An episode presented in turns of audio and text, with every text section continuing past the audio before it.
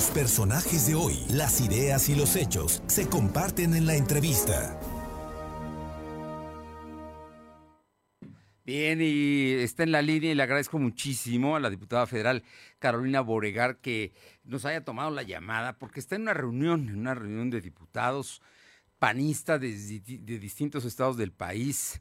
Y Caro, aparte de felicitarte por el resolutivo del Tribunal Electoral del Poder Judicial de la Federación que falló definitivamente a tu favor el día de ayer, Eres ya diputada federal a pesar de las impugnaciones de Morena.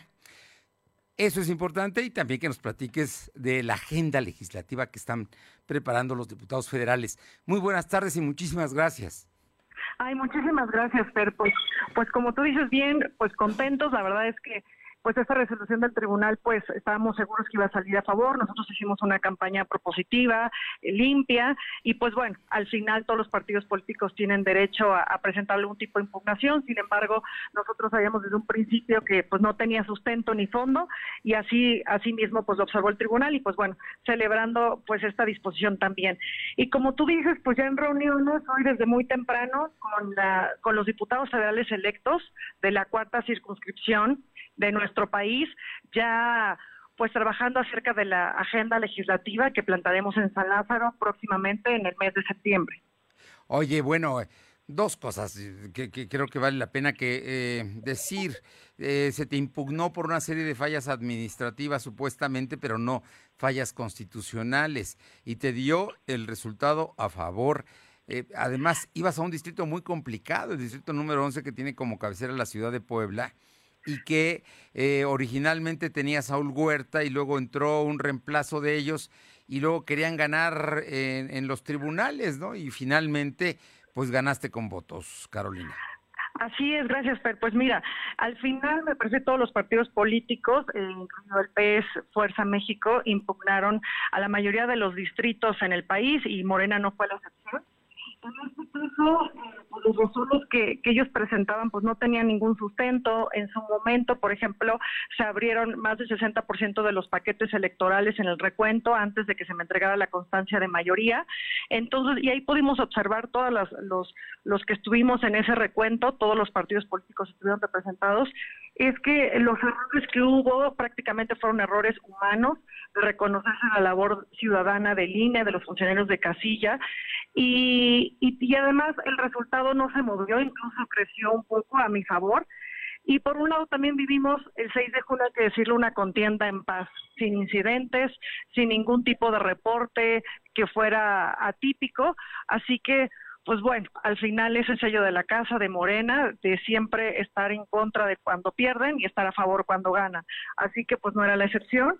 Y, y eso es lo que al final el Tribunal eh, del Poder Judicial de la Federación un tribunal electoral eh, ayer votó en este sentido, pues dando cuenta de que pues, había sido una votación pues limpia, una jornada en paz.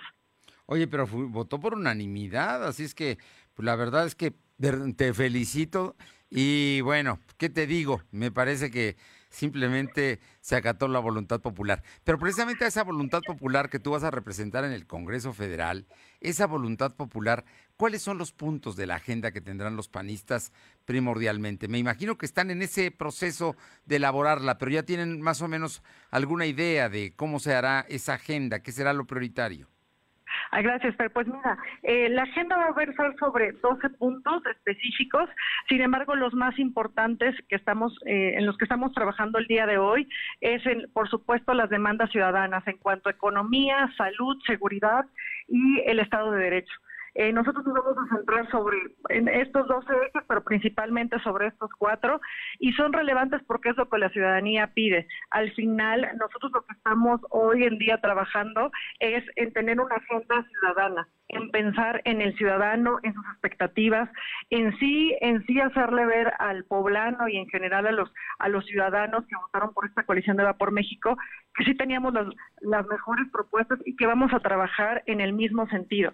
Te voy a poner, por ejemplo, por ejemplo. Eh, algunas de las iniciativas de ley que vamos a promover, como por ejemplo el regreso del Seguro Popular, por supuesto, que haya medicinas, que se acaben estas compras consolidadas que han, que han generado desabasto en nuestro país y que haya pues medicinas para todos para todos los ciudadanos, que haya medicinas para los niños con cáncer.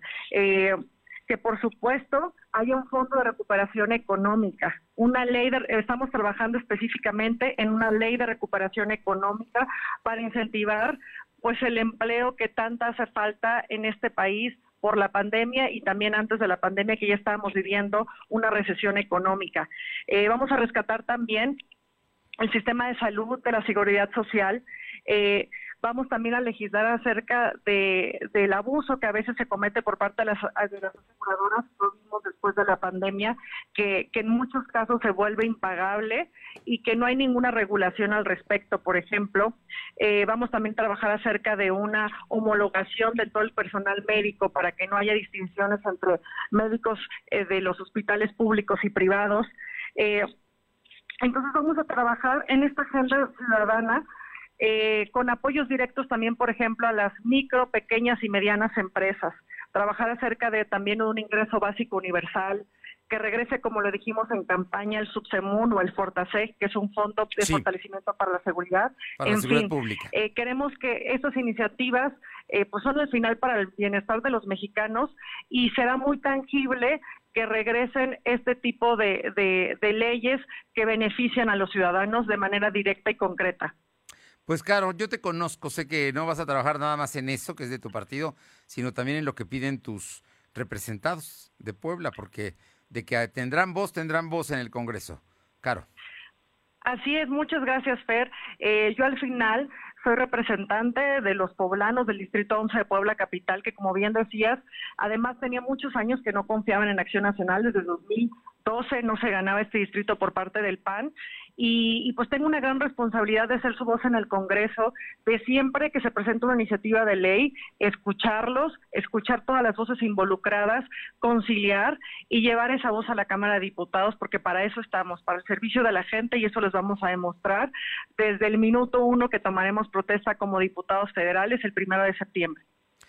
Caro Borgar, ya no te quito más tiempo porque sé que estás en medio de reuniones y trabajo ahí con, tu, con tus compañeros diputados federales y por ello doblemente gracias por aceptar esta llamada. Muchas gracias, mi. Te mando un abrazo grande y un saludo a todo tu auditorio. Gracias. Buenas tardes.